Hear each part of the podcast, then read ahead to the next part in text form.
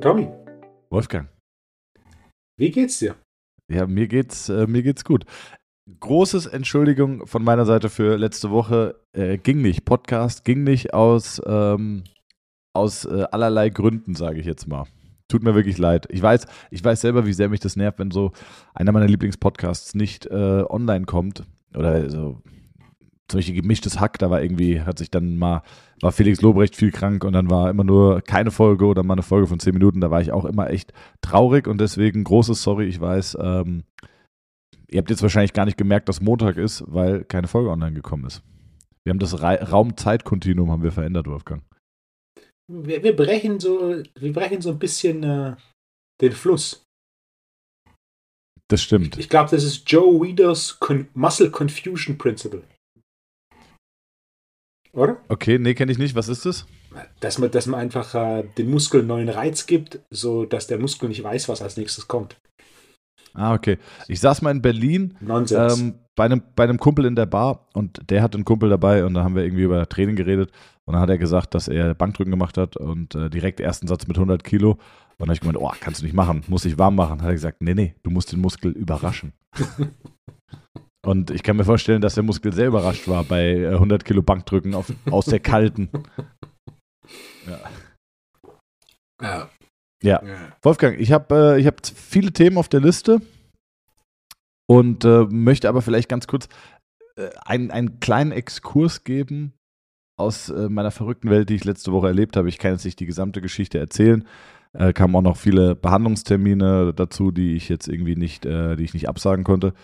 Aber ich habe eine Sache erlebt, die fand ich irgendwie ja ein bisschen, bisschen spooky und ein bisschen erschreckend, Wolfgang. Jetzt bin ich gespannt. Also, große Vorgeschichte weggelassen. Aber ich bin umgezogen. Und wenn man umzieht, dann muss man ja einen Nachsendeauftrag bei der Deutschen Post einreichen. Ja? Ja. Okay. Vielleicht an der Stelle ganz kurz.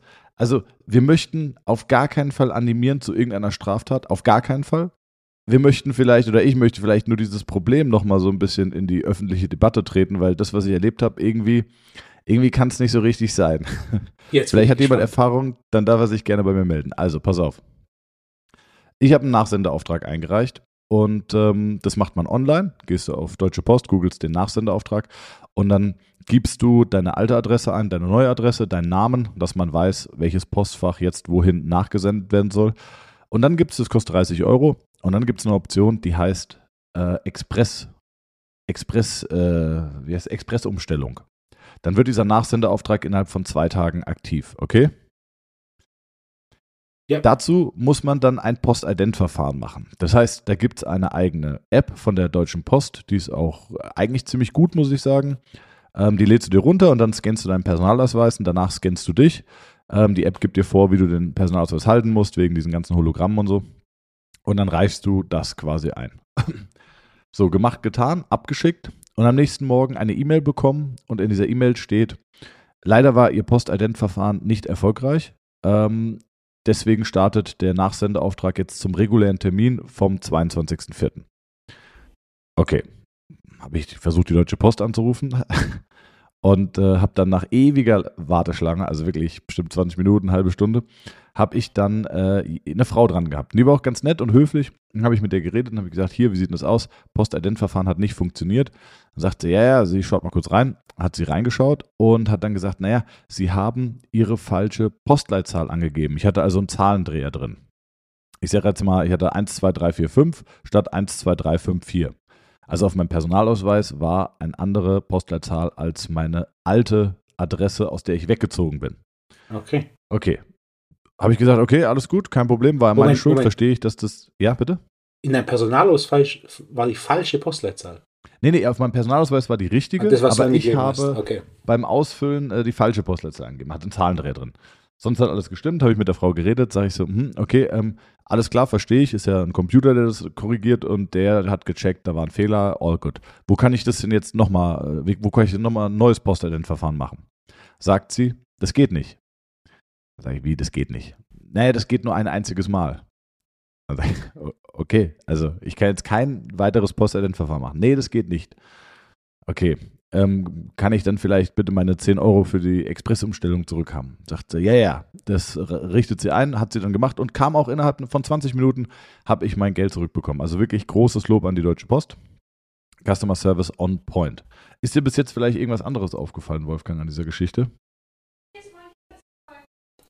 Hast du nicht am Anfang gesagt, du hast 30 Euro oder ja, 30 Euro plus on top nochmal 10 für okay. diese Expressumstellung. Also 40, okay. okay. Sonst also, ist nichts aufgefallen.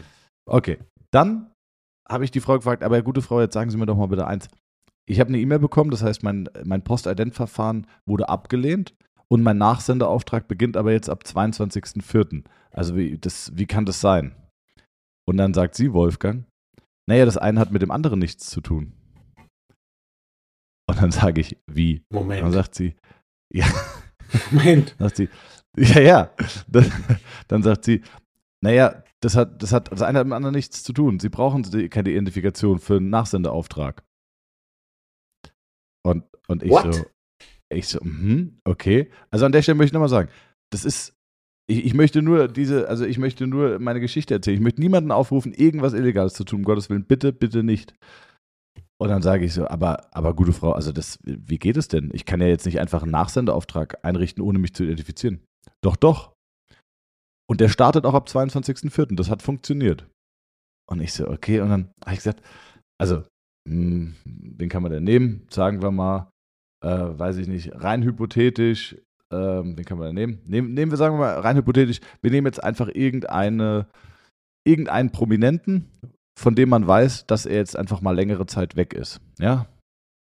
Und ähm, ich will jetzt kein konkretes Beispiel machen, aber ich, wer ein bisschen nachdenkt, es gibt ein paar Prominente, ähm, von denen man weiß, dass sie für einen gewissen Zeitraum an einem öffentlichen Ort sind, egal. So. Und man weiß ja auch manchmal, wo die wohnen. Ja, oder beispielsweise dein Nachbar, machen wir es noch konkreter. Du weißt, dass dein Nachbar jetzt einfach äh, sechs Monate weg ist habe ich der Frau gesagt, stellen Sie sich vor, mein Nachbar ist jetzt, äh, ist jetzt äh, sechs Wochen im Urlaub und das weiß ich. Und jetzt könnte ich einfach einen Nachsendeauftrag für ihn angeben, der auf mich geht. Und dann sagt sie, nee, nee, das geht nicht, weil der wird benachrichtigt. Der kriegt noch einen Einwurf in seinen Briefkasten, dass jetzt Nachsendeauftrag aktiviert wurde. Und dann sage ich so, aber gute Frau, der Mann ist ja dann sechs Wochen weg. Und dann sagt sie, ja. Dann sage ich, aber der kriegt ja diesen Nachsendeauftrag, also diese Benachrichtigung nicht. Ja, dann sage ich so, und dann, dann kriege ich einfach die Post geschickt und dann kann ich ja irgendwie gucken, dann ist er irgendwie bei der Sparkasse und dann rufe ich da an und sage, schönen guten Tag. Ähm, XY, mein Name, ich habe die Karte und meinen PIN verloren und äh, jetzt bitte einmal nochmal neu zuschicken. Und dann sagen die natürlich klassisch, naja, sie müssen sich identifizieren, wann sind sie denn geboren? Und das Geburtsdatum von vielen Leuten kriegt man ja raus. Ähm, und dann kriege ich auf einmal den PIN und die Dings. Und dann sagt sie so, äh, ja, ja, aber das geht ja nicht, weil es gibt ja diese, ähm, es gibt die Benachrichtigung in dem alten Brieffach, dass ein Nachsendauftrag aktiviert wurde. Und ich sage, aber gute Frau, das kann ja nicht sein, dass das die einzige Möglichkeit ist, also die Person darüber zu informieren. Wolfgang, und ich habe das jetzt überprüft, das ist tatsächlich so. Du kannst, ohne dich zu identifizieren, einen Nachsendauftrag für jede Person aktivieren. Das ist verrückt. Ich habe gerade hab nebenher gegoogelt, Nachsendeauftrag Missbrauch. Und da kamen direkt ein paar Berichte, ich habe es jetzt nicht gelesen, aber mit genau dem Punkt. Also es ist, es ist wirklich absurd. Ähm, Nochmal, äh, keine Motivation, jetzt irgendwas zu tun, aber vielleicht an die Leute, äh, wir haben ja Zuhörer wirklich aus allen Regionen, vielleicht einfach bei der Deutschen Post nochmal irgendwie anregen, auch aus Sicherheitsgründen, dass man ja, das sich vielleicht mal identifizieren muss. Also das war, war völlig absurd, dass, dass diese Frau gesagt hat, nee, nee, ihr Nachsendauftrag beginnt ab 20.04., weil ihr Ident-Verfahren wurde jetzt für die Expressumstellung äh, nicht genehmigt. Und da war ich so, das kann ja gar nicht sein. Also es ist tatsächlich so und ähm, ja, Wolfgang, ich will nur sagen, wundere dich nicht, wenn im YPSI ab jetzt keine Post mehr ankommt. ähm, denn die ist jetzt bei mir. Aber du weißt ja, ein leerer Briefkasten ist ein guter Briefkasten. Ja, absolut. Das ist auch so eine Erkenntnis, wenn man erwachsen wird. ja. äh, und das ist jetzt noch nicht so lange her bei mir, dass man merkt, so mit, mit Briefen kommt meistens nichts Gutes. Ne? nee, äh, äh. Also sehr, sehr krasse äh, Erkenntnis, die ich da gewonnen habe. Halt Dann habe ich der Frau das so gesagt, nicht so, aber, also die war total nett, ne? Kann man wirklich jetzt nichts Negatives sagen. Und dann sage ich so, aber wollen, also können Sie das vielleicht mal so als Anregung oder Beschwerde meinerseits irgendwie weitertragen? Und dann sagt sie so, ja, ja, das, das kann ich auf jeden Fall machen, aber Ja, da wird nichts passieren. ja. Also deswegen, ähm, vielleicht haben wir ja Zuhörerinnen und Zuhörer, die irgendwo im Kontext der Deutschen Post arbeiten und das mal weitergeben können oder vielleicht mich aufklären können, wo denn der Haken ist und warum das so gut funktioniert und noch nie irgendwie geändert wurde. Also ganz, ganz strange. Das darf nicht sein. Na, das darf, das darf nicht sein. Wolfo, jetzt, äh, was gibt's Neues bei dir? Hast du was auf der Liste? Erstmal vorab, gibt es einen Hamza fragt? Wenden wir uns positiv herum zu. Es ja, gibt, bitte. Es gibt einen Hamza fragt. Okay, das will ich ja mal wissen. Dann ähm, hast du Dinge auf der Liste. Ich habe äh, hab einen Punkt auf der Liste, den ich auf jeden Fall mit dir machen möchte. Ähm, dann hab, hat mich eine zu Zuhörerfrage, die mich erreicht hat. Die muss ich mal ganz kurz überfliegen. Ähm, und naja, also, was hast du also auf der Liste?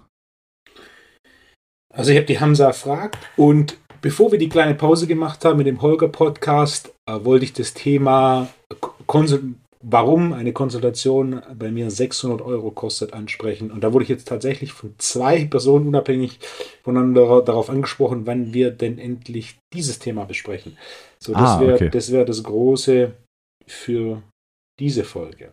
Ja, finde ich gut. Finde ich ein, find ich ein, äh, ein sehr, sehr gutes, gutes Thema. Sollen wir damit starten? Ja, bitte. Okay.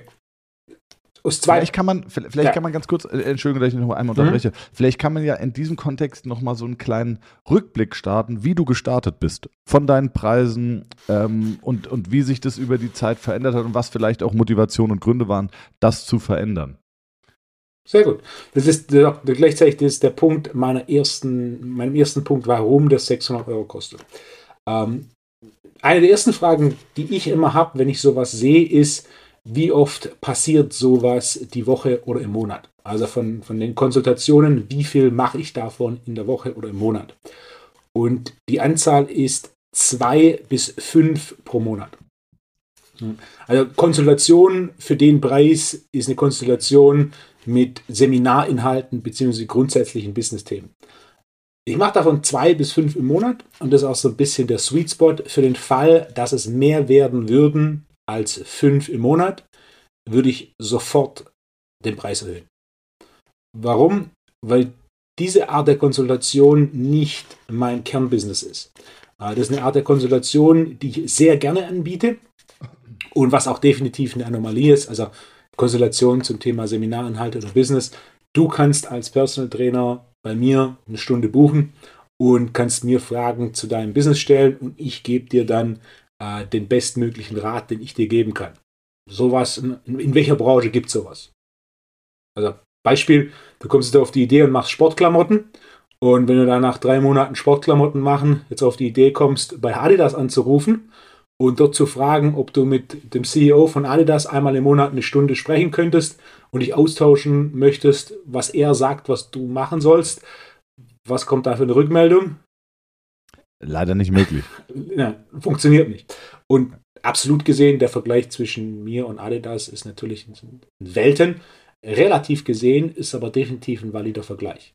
Das heißt, Ich, ich, äh, das Problem ist ja, du, du, du kriegst ja wahrscheinlich gar keine Antwort. Und das sind Momente, wo ich dann einfach, was, was würdest du tun? Wie würdest du versuchen, den CEO von, von Adidas zu erreichen? das kannst du vergessen. Also es geht nicht. Äh, Wolfgang. Und das ist das Problem, weil du dann manchmal zu engstirnig bist. Deswegen würde Okay. ich keine äh, Konsultation bei dir, sondern bei mir buchen. Ich würde erstmal einen Nachsendeauftrag für die gesamte Adidas GmbH beauftragen und mir schön die gesamte Post nach Hause schicken lassen. Und dann wird sich aber sicherlich mal jemand bei mir melden. Ja.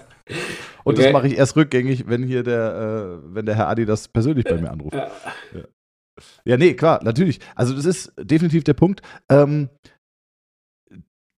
du hast halt so viel Expertise mittlerweile aufgebaut, dass, äh, dass das einfach ähm, und, und du hast so viel Nachfrage. Also, ja, okay, ich, ich will es nicht vorwegnehmen, erklär du, warum es so ist. Ähm, danach sage ich es, okay. Genau.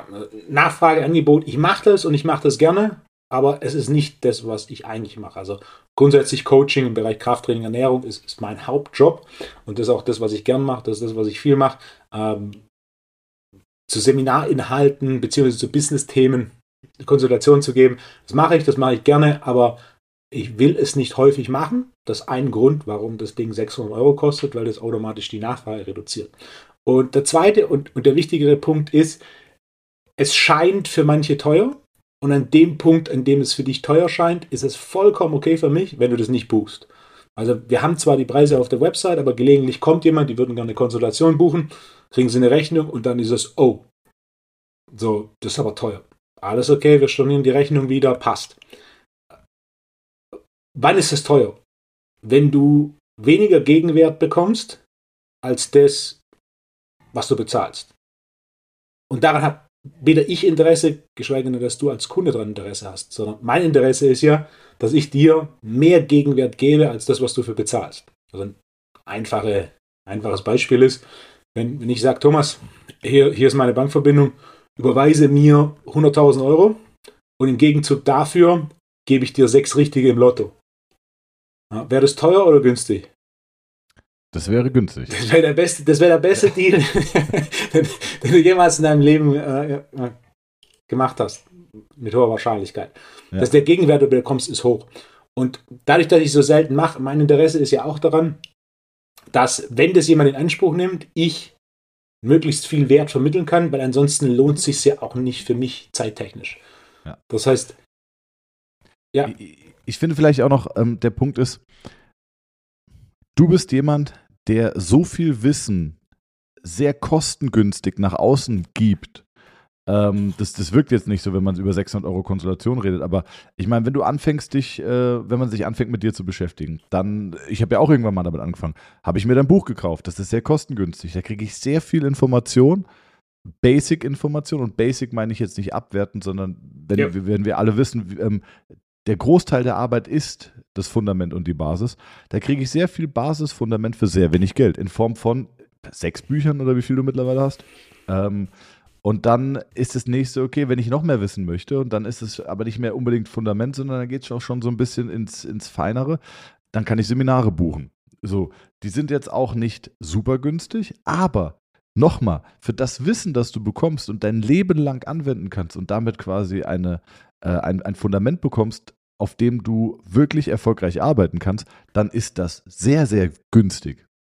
Also, ähm, ich meine, du kriegst in, weiß ich nicht, insgesamt vielleicht zwei Wochen, drei Wochen so viel Wissen mit an die Hand, dass du dann selber natürlich über viel Zeit aufarbeiten musst und auch auswendig lernen musst und auch anwenden musst, um besser zu werden.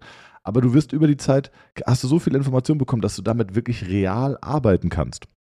Und das nächste ist, wer sollte diese Konsultation buchen?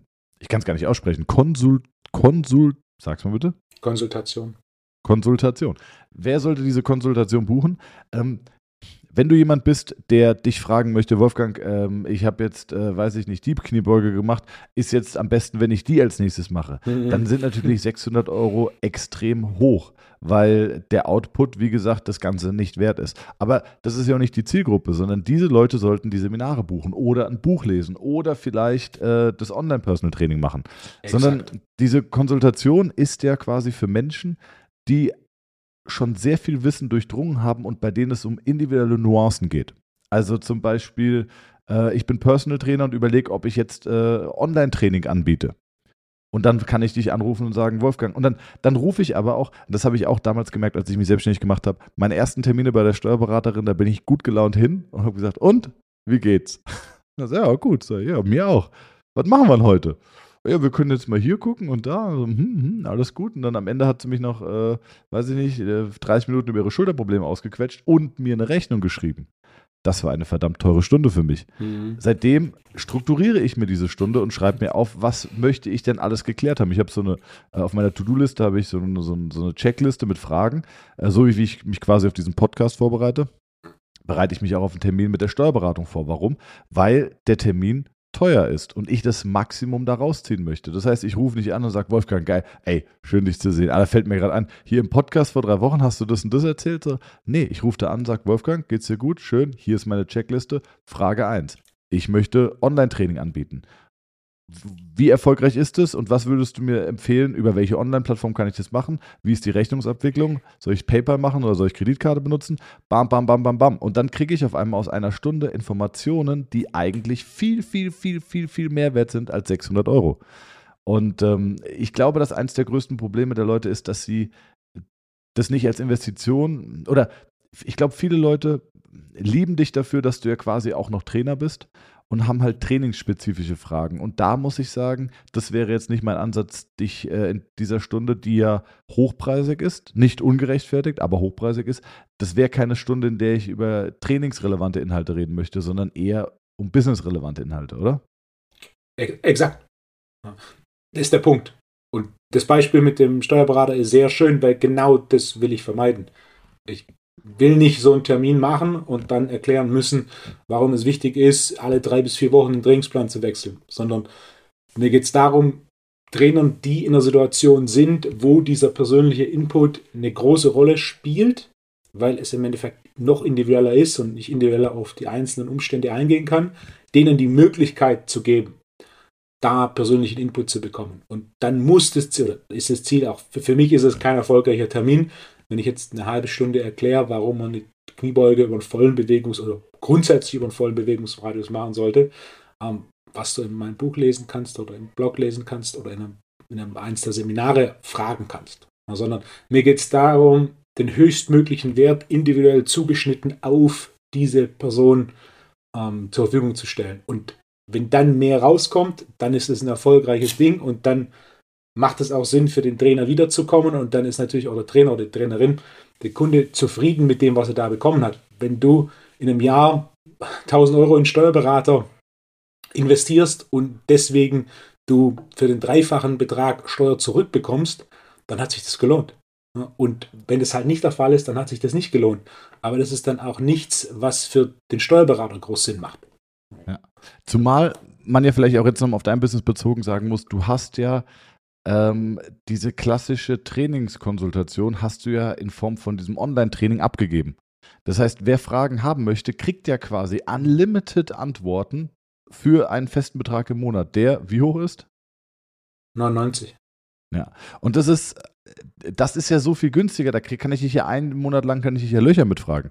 Aber dieser, diese 600 Euro sind ja quasi auch eher äh, business-related. Äh, ähm, einfaches Beispiel. Ich hatte vor, vor zwei, drei Monaten eine Konsultation mit einem Trainer, der hat jetzt, der hat dann sogar sechs Stück auf einmal gebucht. Und dann in der ersten Konsultation hat er mir so ein bisschen den Fall erklärt. Und dann habe ich gesagt, okay, folgendes, du machst, packst dieses Paket zusammen und verkaufst es an diese Firma. Ein Monat später, bei der nächsten Konsultation, hat er gesagt, hey, hat funktioniert. Die haben das Ding gekauft für 5000 Euro. Und das ist ein einfaches Beispiel. Du hast 600 investiert, du hast Input bekommen, den du so selber nicht gehabt hättest und hast da quasi den achtfachen Betrag draus gemacht. Und das ist ein Investment, das für den Trainer Sinn macht und das natürlich auch für mich dann Sinn macht. Ja. Und der Punkt ist auch gut, den du sagst, diese 600 Euro, hm, wenn man so aus, der, aus dem Personal Training Bereich kommt, dann ist ja auch der Preis, den man hat, häufig so ein bisschen Prestige. Ne? Das ist so eine, so eine Visitenkarte, die im Subtext schwingt, hey, ich nehme 150 Euro die Stunde und äh, das ist den Leuten wert, Zeit mit mir zu verbringen. Oder so sehr wertschätzen sie meine Expertise und äh, meine Sozialkompetenz und meine Coaching-Skills und whatever. Aber dieser Preis, den du aufrufst, der ist, wie du eigentlich schon richtig gesagt hast, eigentlich äh, eine Abschreckung, damit du nicht mehr viele Anfragen bekommst, weil deine Kerngeschäft einfach nicht mehr diese klassische 1 zu 1 äh, Betreuung ist. Also mein Stundensatz ist auch über die letzten Jahre deutlich nach oben gegangen. Ähm, der ist auch teilweise in einem Bereich, wo ich mich frage, habe ich da ein schlechtes Gewissen? Ähm, und dann denke ich aber wieder, nein, habe ich nicht, weil wenn ich dann auch gucke, was auf dem Markt los ist und ich sehe, mhm. äh, welche Scharlatane, die Instagram-Fame so ein bisschen haben, die gleichen Preise aufrufen oder mehr, und du siehst ja auf Instagram, was die machen. Die machen immer exakt das Gleiche bei jedem Patienten. Und ich mir dann überlege, komm, ich habe zwölf Jahre studiert, ich habe drei Studiengänge abgeschlossen, ähm, ich habe äh, unendliche Weiterbildung gemacht, ich beschäftige mich wirklich. Ich habe ich hab jetzt Freitag, Samstag, Sonntag, Montag, inklusive heute, den gesamten Tag nur Eigenstudium betrieben. Ich habe mir Bücher durchgelesen, ich habe mir Studien angeschaut, ich habe mir Videos angeschaut, ich habe mir, ich habe äh, funktionelle Zusammenhänge versucht herzustellen. Ich habe, ich beschäftige mich wirklich immer noch sehr, sehr, sehr viel in der Weiterbildung. Da denke ich mir, äh, ja, das ist es wert, plus die Behandlungserfolge, das ist es wert. Und ähm, ich nutze aber auch diesen Hebel, dass meine Behandlung teurer ist. Nicht, weil ich, weil ich dadurch äh, so viel mehr Geld verdiene, sondern einfach, um Patienten zu motivieren, nicht auf mich geprimed zu sein, sondern auch die Mitarbeiter bei uns in Anspruch zu nehmen, die alle in-house fantastisch weitergebildet sind. Also egal, ob es ein Thorsten ist oder eine Franziska, ähm, die sind alle in-house über, über Monate und, und Jahre geschult und die haben die gleiche Philosophie, die haben die gleichen Griffe, die haben die gleiche Perspektive, die haben das gleiche Screening und die gleiche Intervention. Ähm, dass die Leute sich einfach so ein bisschen von mir als Person lösen und sagen, äh, Ah ja, okay. Also ähm, wer da jetzt arbeitet beim Thomas, der ist natürlich irgendwie, der ist in-house ge geschult und der hat eine hohe Qualität, sonst wäre er nicht da. Ähm, dann gehe ich doch auch mal irgendwie zum Thorsten. Ja? Wobei Thorsten mittlerweile auch auf Monate ausgebucht ist. Aber dann, äh, es gibt immer noch Termine, muss man an der Stelle auch sagen. Aber dann gehe ich zu einer Franziska und damit sind alle happy, weil sie dann merken, ey, es ist günstiger als beim Thomas und die Behandlung ist gut und mir geht es besser. Und das ist auch so, so ein Hebel, den man gerne nutzt, um zu zeigen, ähm, probiert es doch auch erstmal auf einen anderen Weg. Ne? Nehmt mal einen anderen Therapeuten, versucht doch die Frage vielleicht erstmal im Online-Training zu klären oder kauft euch ein Buch oder bucht euch vielleicht entsprechend ein Seminar dazu. Da kriegt ihr noch viel, viel mehr Inhalt als nur diese eine Frage. Ähm, ja. Exakt. Aber klar, es ist natürlich, je, je, je, je weniger Zeit man zur Verfügung hat, desto teurer wird sie. Also ja. du hast halt sehr, sehr wenig Zeit noch für äh, persönliche Konsultation und dann ist sie natürlich teurer. So wie ein Herr Adidas einfach gar keine Zeit mehr hat für eine persönliche Konsultation. Und das, äh, ja. Na, Aber so ist es ja auch mit, mit, mit Künstlern, ist es ja auch so, Entschuldigung, dass ich noch einmal unterbreche. Also ein Drake hat in seiner Anfangszeit vielleicht für 3000 Euro einen Gig gespielt. Äh, dann hat er irgendwann für, für 100.000 und jetzt kriegst du den nicht mehr unter 5 Millionen für ein Konzert, keine Ahnung. Also, weil seine Verfügbarkeit so gering ist. Weil wenn es nur 100.000 kosten würde, in Anführungszeichen nur, dann würden, würde der eine Million Anfragen bekommen und könnte die einfach alle nicht bedienen, ne? Exakt. Exaktamente. Was da gerade in dem Trainerkontext vermute, bei Physiotherapeuten ist es ähnlich. Uh, zu oft, und den, den, Punkt mache ich auch regelmäßig, wenn ich da so das Gefühl habe, uh, dass der Trainer oder die Trainerin den eigenen Wert der Arbeit über den Stundensatz definiert. So nach dem Motto, ja, aber der andere Trainer nimmt mehr als ich, also ist der auch besser. Genau. Was genau. nicht der Fall ist. Deine Ergebnisse ja. definieren deinen Wert, nicht der Stundensatz. Der Stundensatz sollte äh, etwas sein, das dem Wert folgt, aber nicht dem Wert vorausgeht. Also nicht zu sehr an diesem Stundensatz festhängen. Und ein weiterer Punkt, der auch in dem Trainerbereich recht verbreitet ist, dass man so einen Stundensatz hat, aber zudem eigentlich nichts verkauft. Also ich kenne da mehrere Beispiele, 150 Euro die Stunde, aber der durchschnittliche Stundensatz, der tatsächlich genommen wird, sind 70 Euro. Weniger ja. als die Hälfte. Aber dass man halt so nach außen hin so ein bisschen, ja, aber guck mal, ne? ich, ich nehme 150 Euro, aber zu diesem Preis verkaufst du nichts, weil der einfach nur so ein bisschen nach dem Motto, ich bin teuer, also bin ich gut, ähm, kann aber dann aber nicht den Wert delivern. Somit. Ja, ja. ja. ja. Das ist mehr Ego als tatsächlich äh, wirtschaftlich sinnvoll. Ja, 100 Prozent. Wolfgang, was gibt es sonst Neues? Ich habe ich hab zum Beispiel eine Frage, die hat mich so ein bisschen beschäftigt, jetzt auch mit der Ausstattung äh, meiner neuen Räumlichkeit. Und zwar bei Kabelzügen, ne? Da gibt es ja die Umlenkung, die doppelt umgelenkt ist und es gibt eine direkte Umlenkung. Ich weiß nicht, ob, ähm, ob das jetzt klar verständlich war. Ja. Man hat einen Kabelzug und die Umlenkrollen, manche werden ja quasi, ich sage jetzt mal, vom Gewichtsblock geht ein Kabel nach oben mhm. auf, eine, auf eine Umlenkrolle und dann geht sie von der Umlenkrolle direkt nach unten, wo du irgendwelche ja. Griffe zum Ziehen befestigst. Oder sie geht von der Umlenkrolle nochmal nach unten in Richtung Gewichtsblock wird dann über eine Rolle nochmal nach oben umgelenkt und dann nochmal über eine Rolle umgelenkt und dann kommt erst der Zug. Also äh, das ist einfach, ja, wie sagt man denn, Fla äh, Flaschenseil? Nee, sag schon. Du weißt, was ich meine. Flaschenzug? Also genau, das ist dieses um hm, Umlenkprinzip. Ja. Ja. Ähm, und ich finde, das ist schon, das ist schon tricky. Und äh, wenn du dich entscheiden müsstest, Wolfgang, für welchen würdest du dich entscheiden? Jeder, jeder hochwertige Kabelzug hat mehrere Umlenkrollen. Was mich grundsätzlich nicht stört, das einzige Problem, das du tatsächlich hast, das Gewicht, das du bewegst, ist nicht das Gewicht auf dem Stapel. Richtig. Deswegen ist halt auch einfach Kabelzug X nicht mit Kabelzug Y vergleichbar aufgrund dieser Umlenkrollen. Das heißt, wenn du an verschiedenen Kabelzügen trainierst, wird sich am einen 20 Kilo nicht anfühlen wie am anderen 20 Kilo. Ja, Ähm, ich finde, also vielleicht kann man noch mal ganz kurz sagen, je häufiger das Gewicht umgelenkt wird, desto weicher wird es, mhm. desto besser fühlt es sich an, desto gelenkschonender ist es. Also zum Beispiel, wenn es äh, einmal nach oben, nach unten, nochmal nach oben geht, dann ist es zum Beispiel ein Gewicht, wo man so Butterflies machen kann, weil wir letzte Woche auch über diese über diese oder vorletzte Woche über diese Kabelzüge geredet haben. So ein schönes, schön, so einen schönen äh, Butterfly, den du da in so einem doppelten Kabelzug machst, der ist eigentlich nur gut machbar bei einem Kabelzug, der doppelt umgelenkt ist, weil ansonsten ist die Kraft auf den Gelenken halt viel zu krass und kommt viel zu direkt an.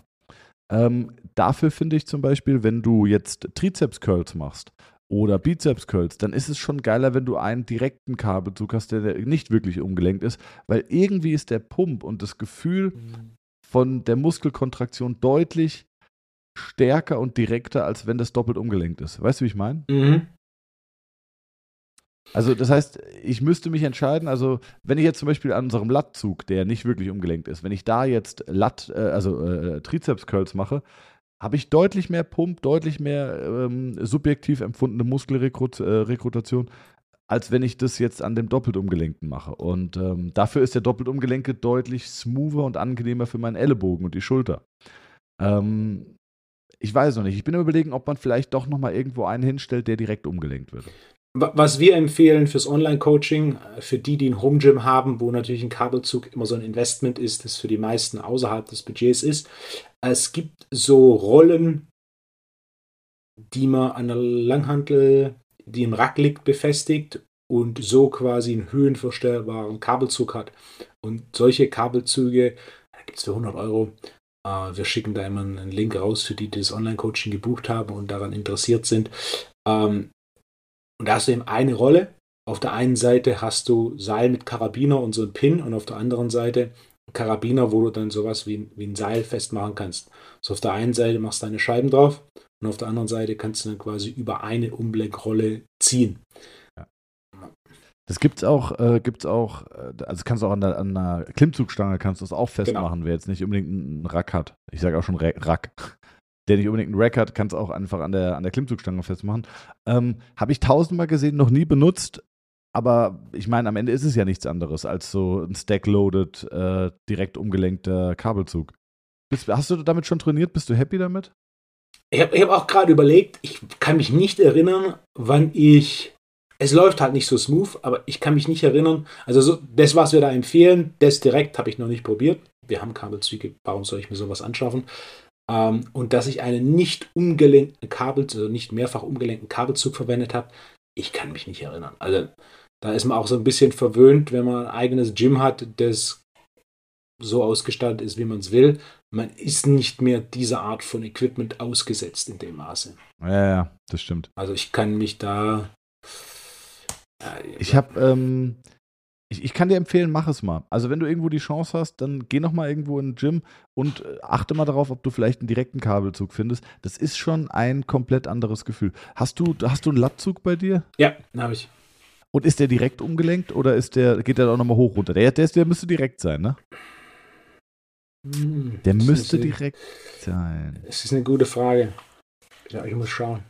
Musst du mal schauen ja. und dann mach einfach mal Trizeps-Curls mhm. ähm, bei dir am Kabelzug, der ja mehrfach umgelenkt ist, und mach mal Trizeps-Curls an dem anderen. Äh, und du wirst sehen, es ist ein Riesenunterschied, was irgendwie, äh, was die Ansteuerung, die Ansprache vom Muskel angeht. Deswegen, ah, ich bin noch am überlegen, ob ich mir vielleicht nochmal zusätzlich so einen hole. Aber ah, mal sehen. Ähm, Thema Beinbeuger, weil wir da ja auch noch drüber ja. geredet hatten. Ne? Ich bin ja immer noch so ein bisschen in der Strukturierung meines Gyms. Ähm, ja. Und ich muss der Statik äh, zuliebe muss ich auf jeden Fall Plate-Loaded nehmen. Das ja. weiß ich jetzt schon mal. Ähm, ich, kann nicht Stack-Loaded nehmen. Da gibt es erstmal keinen großen Unterschied, ne? Ah, ein Riesenunterschied. Bei Plate-Loaded ist ja tatsächlich an der Position, wo das Plate ist. Also je nachdem, wie, wie, dieser, wie dieser Lastarm, wie die Bewegung ja. des Lastarms geht, hast du ja auch eine andere Belastungskurve. Ja. Und bei so einem Stack-Loaded hast du ja schon eigentlich mehr oder weniger immer die gleiche, oder? Das, das kommt darauf an, wie das Gerät konstruiert ist. Also das Gewicht ist natürlich dadurch, dass es sich vertikal hoch und runter bewegt, immer das gleiche. Aber ja. was ich zum Beispiel im YPSI habe, ist einer, äh, wo das Polster an der Achilles äh, Sehne sich frei mitbewegt, was dadurch sorgt, dass der Hebel quasi ein geringerer wird und damit der Widerstand ein geringerer wird, je weiter du beugst und somit das Gerät sich leicht anpasst an die Kraftkurve. Ah, ich weiß genau, was du meinst. Ah, Also man muss dazu sagen, dass du einen Knienden hast. hier beides Äh. kniend und liegend. Ah. Und beim Liegenden ist es auch so, das passt sich leicht an. Plate Loaded, deswegen empfehle ich auch grundsätzlich keinen Liegenden, denn von allen liegenden Plate Loaded, die ich kenne, gibt es nur einen Hersteller, der das gut gelöst hat. Das Problem zu oft ist, dass du, sobald dieser Lastarm vertikal ist, du keinen Widerstand mehr hast. Das heißt, der Deload-Effekt in der Concentration ist zu hoch, sodass der Drehungseffekt oben weg ist, wenn du über die komplette Range of Motion trainierst. Das heißt, Ah, wenn du okay. Plate loadest, verwendest, empfehle ich grundsätzlich immer äh, einen Knienden zu verwenden. Da kannst du unilateral trainieren, du hast die größere Rekrutierung aufgrund dieser Beugung in der Hüfte und du hast nicht das Problem, dass der Unterschied zwischen oben und unten zu groß ist. Also ich habe ich hab einen, ich hab, wir hatten ja schon mal drüber geredet, ich habe einen getestet im Urlaub. Und von einem namhaften Hersteller, es gibt ja eigentlich nur zwei wirklich, die das anbieten, ähm, Plate Loaded Kniend. Irgendwie geil, aber das Problem ist, du kannst das Polster nicht verstellen in der Höhe. Und also du kannst das, äh, das Polster, das an die Achillessehne geht, kannst du nicht ein bisschen höher oder ein bisschen weiter runterstellen. Das ist für mich ein kompletter Konzeptionsfehler, weil wenn ich da dran gehe, äh, durch, dadurch, dass ich einen langen Unterschenkel habe, ist einfach das Polster schon Mitte Oberschenkel und nicht Achillessehne. Und wenn ich weiter nach oben gehe, dann hängt es mir im, am oberen Drittel der, der Wade. Und das ist, äh, das war nicht geil. Also ich hatte zwar, ich habe zwar den Muskel gespürt, aber es war nicht wirklich geil. Das Polster sollte sich bewegen. Also bei mir bewegt sich das Polster. Du kannst es in der Höhe verstellen. Nee, äh, es ist auch wieder, es ist locker, sodass es sich quasi mitbewegt. Ja, ja. Aber du kannst jetzt nicht einstellen, angepasst auf die Höhe und die Tiefe. Nee, aber das passt sich ja selber an. Weil das ja, das, das, das, das ist ja locker. Das heißt, das, das hängt sich da fest in der Kuhle und bewegt sich dann mit. Ein geiler Talk, den wir haben hier. Äh, ich muss das nochmal ausprobieren. Wenn ich im Rahmen vom TNT Summer dieses Jahr jetzt in Stuttgart bin, dann muss ich das auf jeden Fall nochmal noch mal ausprobieren. Hm. Weil ich war jetzt kurz davor, Plate Loaded liegend zu kaufen. ja, aber das, das, musst, das, musst du, das musst du probieren. Das ist Okay. keine gute Idee. Wenn wenn ich dir jetzt 600 Euro die Stunde zahle, würdest du mir dann ein bisschen mehr nach dem Mund reden? Nein.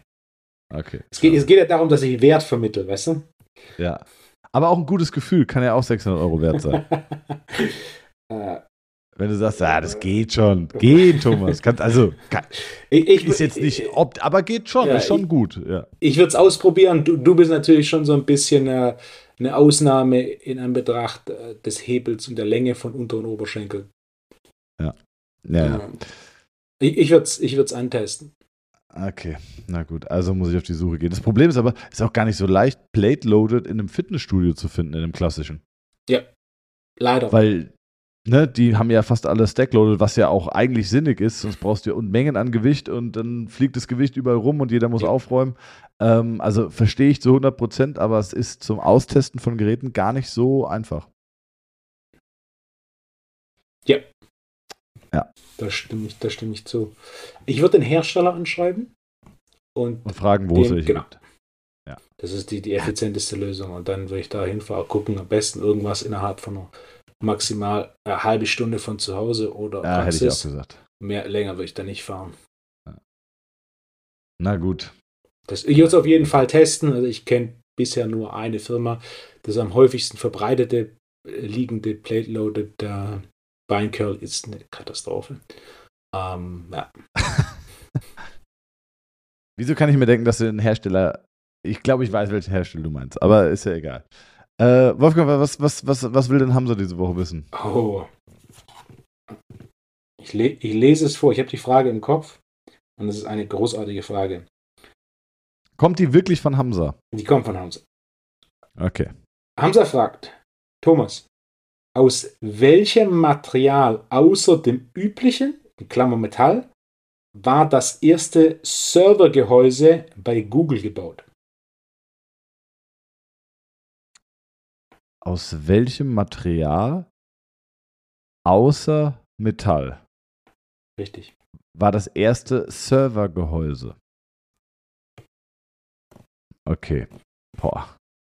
Also, ich meine, ich weiß nicht warum, aber meine erste Idee war Wachs, aber das macht ja gar keinen Sinn. Es muss ja sehr, sehr, sehr hitzebeständig sein. Das heißt also, eigentlich ist erstmal Plastik raus. Äh, Wachs ist eh eine ganz wilde Idee gewesen, aber es war irgendwie so der erste Impuls.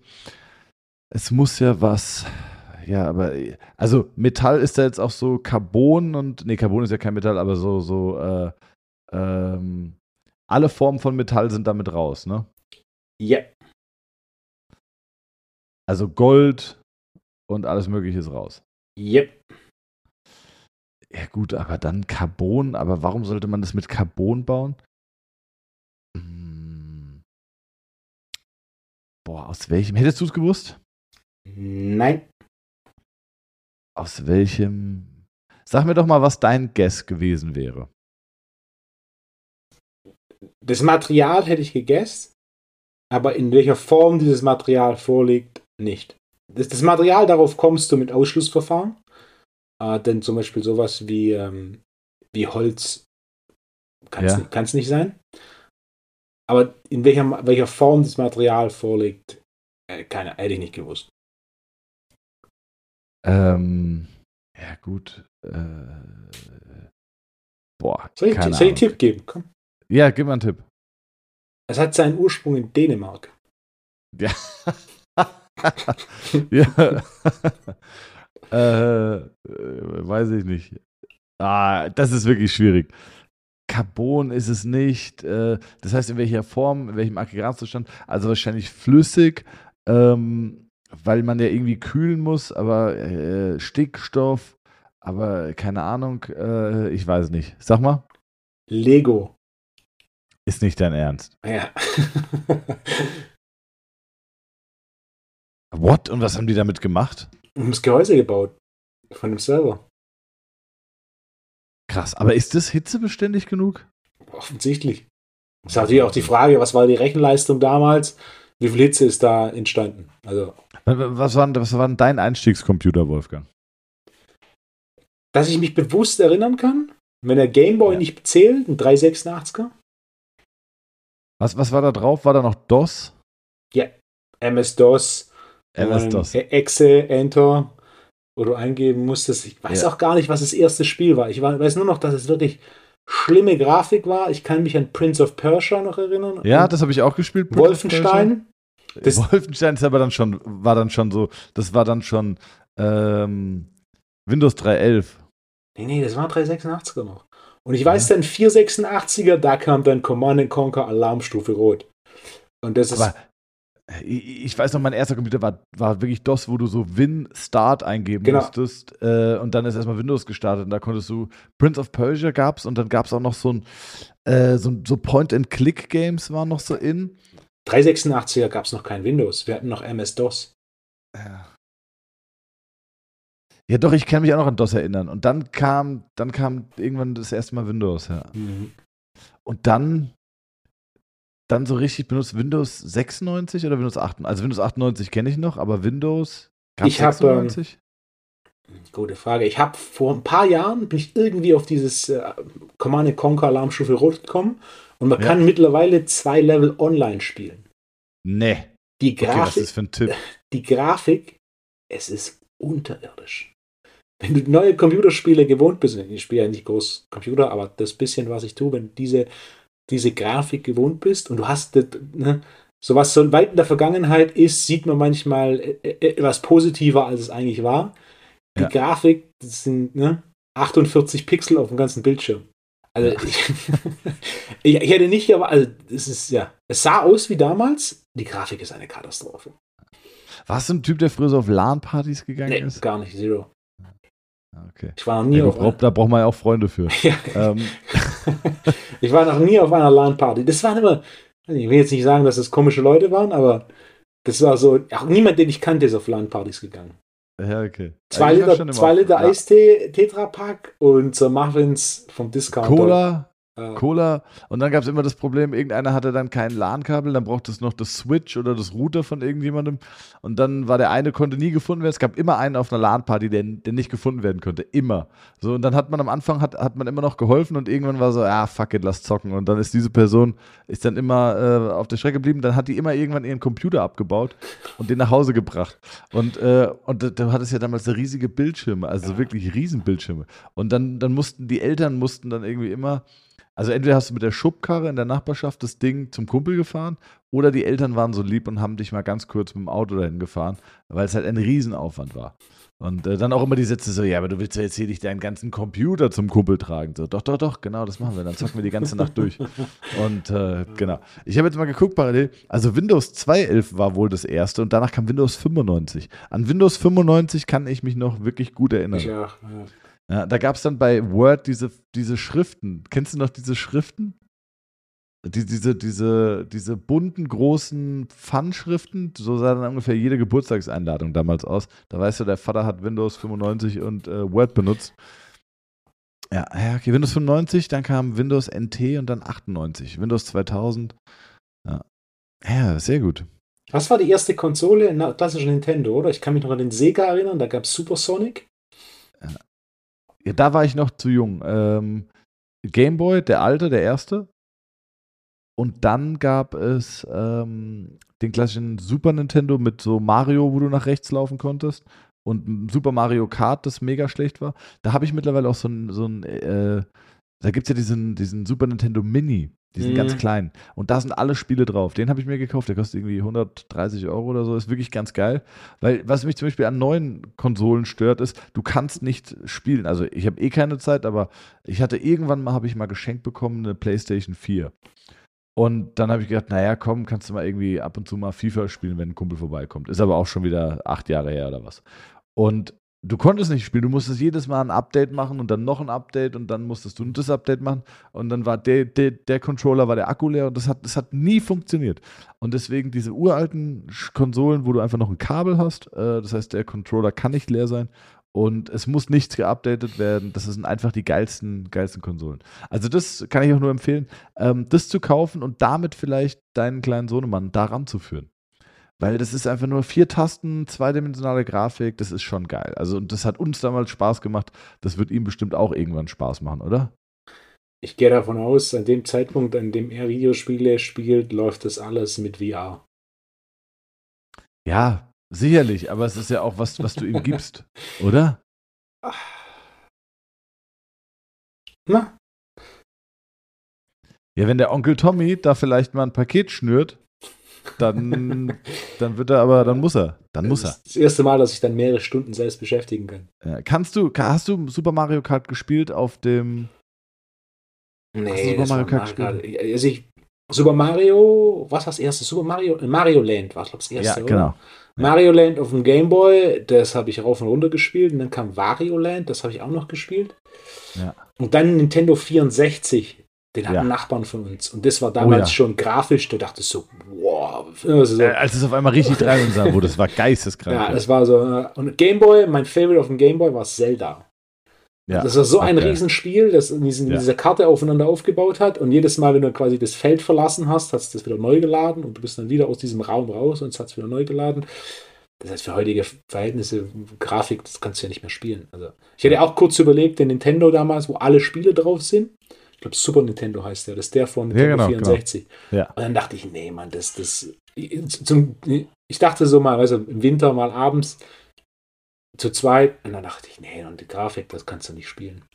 Ja, aber ich, in Corona habe ich es gemacht. Das macht wirklich Super Mario Land auf dem Super Nintendo ist wirklich immer noch, wenn du damit aufgewachsen bist, so viel Nostalgie. Ich, ich war auch, ich war so dieses Kind, das nie die Konsolen hatte. Nie. Mhm. Ich hatte weder ein Super Nintendo noch hatte ich eine Playstation. Ähm, ich habe eine PlayStation 3 geschenkt bekommen. Da war die, glaube ich, schon drei oder vier Jahre auf dem Markt. Da wurde ich 18. Da habe ich eine geschenkt bekommen. Und ich durfte das auch vorher nicht haben und musste das immer bei Kumpels zocken, was jetzt mhm. äh, aber auch irgendwie cool war, weil es hat dann trotzdem so eine Besonderheit gehabt. Ja. Aber ich war da nicht der, der da irgendwie mega gut in den Spielen war und deswegen auch äh, nie so drauf hängen geblieben. Ich habe heute echt auch Kumpels, die auch wirklich in sehr hohen Positionen in, in, in Firmen und Verantwortungen sind, mhm. die einfach am Wochenende vier Stunden Call of Duty spielen. Und äh, ja, weiß ich, haben, haben zwei Kinder, haben zwei Kinder und äh, sind in London irgendwo äh, in der Bankenwelt unterwegs, High-End und äh, spielen aber dann auch abends zwei, drei Stunden Duty. Ja, das ist verrückt. Also der Typ war ich nie. So, Wolfgang. Ich habe ich hab ein, oh, das Ja, schon mal bitte? erwähnt, ich habe einen Kunden, was ich großartig finde, der hat ebenfalls einen Trainer für FIFA. Ah, ja, ja, ja. Und das auch, das, das mir das mal erzählt habe, ich gemeint, sowas gibt's ja, ja. Weil, ne, und dann hat er mir ein bisschen erklärt, das ist, das ist im Endeffekt genau das Gleiche, was wir machen. Wir gucken uns was an und dann geben wir Optimierungsvorschläge. Und das gibt's mittlerweile für FIFA. Ja. Aber ich, war der Patient bei mir? ich weiß es nicht. Der ist auch Banker. Äh, der- Ich der- glaube, der, der war Patient bei mir. Ah, Okay. Weil, äh, falls ja, viele liebe Grüße, falls du den Podcast hörst. Ähm, der hat mir nämlich auch gesagt, dass er FIFA-Profi ist. Äh, Oder der- zumindest äh, mal so, so, so sub, äh, er subambitioniert Er spielt. spielt auf hohem Niveau ja, und genau. nimmt da das Coaching und macht, na, Ja, ja, doch, doch, doch. Ich, ich bin mir sehr sicher, dass, ich, dass, dass er Patient bei mir war. Liebe Grüße. Ich hatte letztens einen Patienten, vielleicht kann man damit auch wieder die Fa äh, zu was Fachlichem schlagen. Ich hatte einen Pokerprofi als Patienten. okay. Und der hatte Rückenschmerzen, richtig krass. Und äh, der hat dann gesagt: So, hier, du bist übrigens Therapeut Nummer 217 an der Zahl. Das ist ein Zitat, habe ich mir gemerkt. Äh, der sich das anguckt. Da habe ich gemeint: hm, hm, okay, äh, gut, brauchen wir jetzt nicht irgendwie mit dem Standard anfangen. Und bei dem habe ich mir dann zum Beispiel relativ schnell auch mal den Dickdarm angeguckt. Und der war steinhart. Also der war so fest wie mein Unterarm. Und dann habe ich äh, gesagt: So, du, äh, hier, der Dickdarm, also das ist ja ist ja absurd, wie fest der ist. Und der so, ja, auch brutal druckempfindlich, leichteste Berührung, schon richtig schmerzhaft. Und dann hat er gesagt, so hin und her und her und hin. Und dann meinte er, ähm, er hat die, habe ich gefragt, wie lange hast du die Schmerzen? Sagt er, seit, ja, seit knapp 15 Jahren. Sag ich, hm, seit wann pokerst du? Seit 15 Jahren. Und ich so, okay. Und dann meinte er, er war schon überall. Und eine Heilpraktikerin hatte so nach zwei Jahren, nachdem er das hatte, hat die ihm gesagt, das ist der Dickdarm als Ursache. Und äh, dann daraufhin hat er dann irgendwie Darmspiegelungen gehabt und die haben aber nichts gefunden. Aber äh, das Problem ist ja auch, die sehen ja auch nur äh, pathologische Veränderungen. Ja. Aber die sehen ja auch keine Spannungszustände. Also das ist jetzt wie wenn du ein MRT von deinem Körper machst oder vom, vom Oberschenkel, dann siehst du, ob da ein struktureller Schaden ist, ob Flüssigkeit eingelagert ist und, und, und, und, und. Aber du kannst äh, weder sehen, ob der Reflex funktioniert, noch wie viel Spannung der Muskel hat, ob der Muskel gerade angespannt ist oder nicht. Ähm, ich finde, nochmal, diese bildgebenden Verfahren sind ein Wunderwerk der, der modernen Medizin. Und das ist äh, super für jegliche Form der Diagnostik, ähm, ergänzend oder auch als Primärdiagnostik, aber halt nicht ausschließlich. Und ähm, er hat dann irgendwie zwei Darmspiegelungen gemacht und danach war das Thema so, okay, der Darm ist in Ordnung. Aber der war halt fest, fest, fest. Und äh, den haben wir behandelt. Der kommt bald wieder, bin ich gespannt. Ich habe das Gefühl, es war nach der ersten Behandlung, wir haben nur einen ganz, Teil, ganz kleinen Teil vom Dickdarm geschafft, weil es echt sehr zeitintensiv ist, diesen, äh, diese Struktur freizuarbeiten.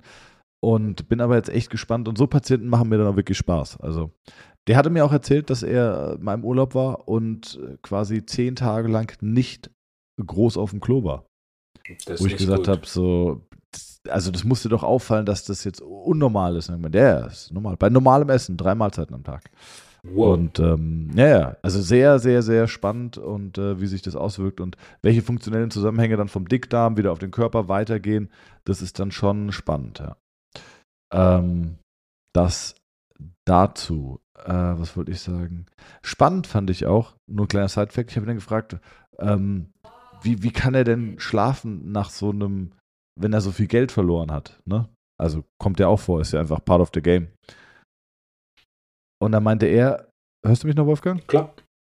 Und dann meinte er, wenn er Geld verloren hat, dann schläft er eigentlich ziemlich gut, weil er dann sagt so, es ist eigentlich ist es Quatsch und äh, ich will das ja eh nicht mein Leben lang machen und äh, und das das kann er irgendwie so abtun. Aber er sagt, nachdem er gewonnen hat, viel Geld, da kann er nicht schlafen, weil das Excitement da so groß ist äh, und auch immer noch so groß ist, der Körper wohl so viel Adrenalin und alles Mögliche ausschüttet. Äh, und das fand ich ganz spannend, weil ich hätte es intuitiv andersrum erwartet. Mhm. Ich hätte jetzt gedacht, dass er bei einem großen Verlust, weil einen das ja irgendwie mitnimmt und das ja was Negatives äh, und diese negativen Gedankenspirale, hätte ich viel mehr erwartet, dass er nicht gut schlafen kann, aber er sagt, es ist tatsächlich andersrum. Fand ich, Wahrscheinlich einer der Hauptgründe, warum er so ein guter Pokerspieler ist. Hm. Ich kann es dir nicht sagen. Also, äh, irgendwie hat Poker eine Faszination, aber es hat mich nie so richtig gecatcht. Ich habe früher bestimmt so zehnmal mit, mit Kumpels gepokert, aber es war auch eher so ein Get-Together und jeder hat fünf Euro gesetzt, aber äh, so richtig gecatcht hat es mich nicht, muss ich sagen. Hast du gepokert früher? Nee. Das ist sowas, Ah, findest du ja auch. Da brauchen wir Freunde für. nee, was willst du sagen? Das, mich hat jetzt, jetzt für einen Moment wirklich interessiert, aber das Problem mit sowas ist immer, da machst du ein Fass auf.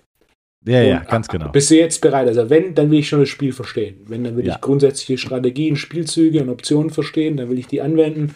So, und wenn du so ein Fass aufmachst, ja, vor allem du, Wolfgang. Du wärst so ein Typ, der, der wirklich gut in Poker werden würde. Also 100 Prozent würde ich meine Hand für ins Verlegen. Du wärst so ein Typ, der, der käme dann, so wie du mir jetzt, äh, weiß ich nicht, äh, den, den, den Urenkel vom, vom jedem Winzer in Deutschland irgendwie Mhm. aufzählen kannst. Kannst du, hättest du mir dann auch jede Statistik von jeder Hand gegen jede andere Hand sagen können. Und dein Gehirn ist eigentlich perfekt ausgelegt, um genau das äh, zu erlernen, Wolfgang. Bevor ich Trainer geworden bin, war das tatsächlich eine Überlegung. Obwohl ich nie wirklich Poker gespielt habe, war meine Überlegung, beruflich Pokerspieler zu werden. Ach krass. Äh, aber habe ich dann auch relativ schnell wieder vertan.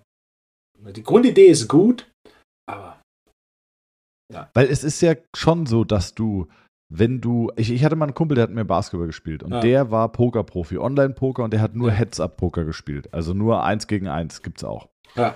Und äh, der hat, äh, der hat gesagt, wenn du dich quasi stur an die Statistiken hältst, und der hat wirklich acht bis neun Stunden, der hat auch gesagt, Arbeit. Also Ja. der hat immer nach dem Basketballtrainer gesagt, so jetzt äh, gehe ich noch vier, fünf Stunden arbeiten. Das war Arbeit für den, das war jetzt kein Spaß, sondern der hat das hauptberuflich gemacht und hat damit auch wirklich sein Geld verdient. Und der hat halt gesagt, naja, es ist halt, wenn du stur die Statistiken spielst, und das geht wohl beim Heads-Up-Poker am einfachsten, dann wirst du über die Dauer halt mathematisch einfach gewinnen. Das ist, Ja. es ist nicht möglich. Ne? Also ähm, so wie wenn du jetzt quasi, simples Beispiel, wir machen Coinflip und äh, du verdoppelst immer das Geld, dann wirst du irgendwann quasi gewinnen. Es, es ist nicht anders statistisch möglich. Und ähm, aber Spaß machen, glaube ich, tut es nicht. Ich kann Ja. mir nicht vorstellen, dass so FIFA-Profi, dass das, dass das Spaß macht. Weil das ist einfach äh, den ganzen Tag das gleiche Spiel und mehr oder weniger immer die gleiche Spielsituation. Ähm, ich glaube, dass das schon sehr, sehr anstrengend ist. redest du vom FIFA-Spielen oder von der Arbeit als Physiotherapeut? Vom, vom, vom FIFA-Spiel. nee, also ich finde, Physiotherapeut ist sehr abwechslungsreich, wenn man denn in die Tiefe geht. Ich, ich, Also glaube, wirklich- ich glaube, ein Ja. FIFA-Profi würde genau das gleiche Argument bringen.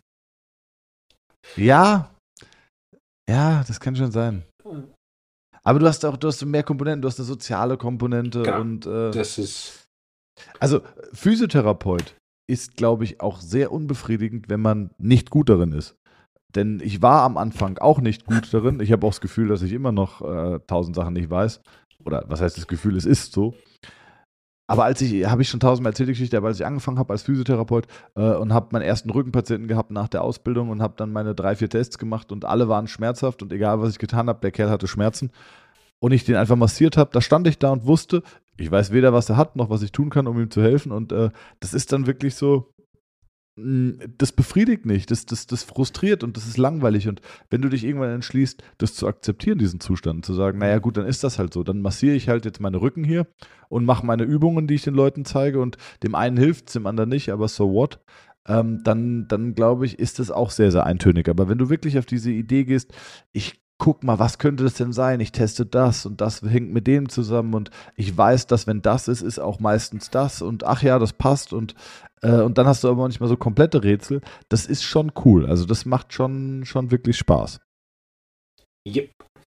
Jip. Wolfo. Dieses, dieses Drumherum bei so einer Sache, ich würde mal sagen, die Frage ist, in was bist du gut? Dann die Frage, was macht dir Spaß, was nah beieinander ist? Und dann natürlich das auch noch das Drumherum. So. Tatsächlich ein Punkt, den ich im Trainerjob mochte, ich kann in kurzer Hose arbeiten. Ja, Ja. Also das war auch tatsächlich einer meiner Gründe, warum ich Physio werden wollte, weil ich immer gedacht habe, ey geil, ich ziehe eine Jogginghose morgens an.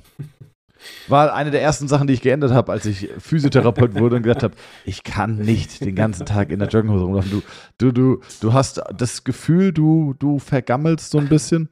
Und ich fand auch immer so, wenn ich mal mittags in die Stadt gegangen bin, um irgendwie zur Post zu gehen oder mir irgendwie einen Kaffee zu holen oder so, äh, dann hast du immer, du hast automatisch hast du dich wie ein Penner gefühlt, weil du einfach mittags um zwölf mit einer grauen Jogginghose rumläufst. Ist, ist nicht cool. Ja.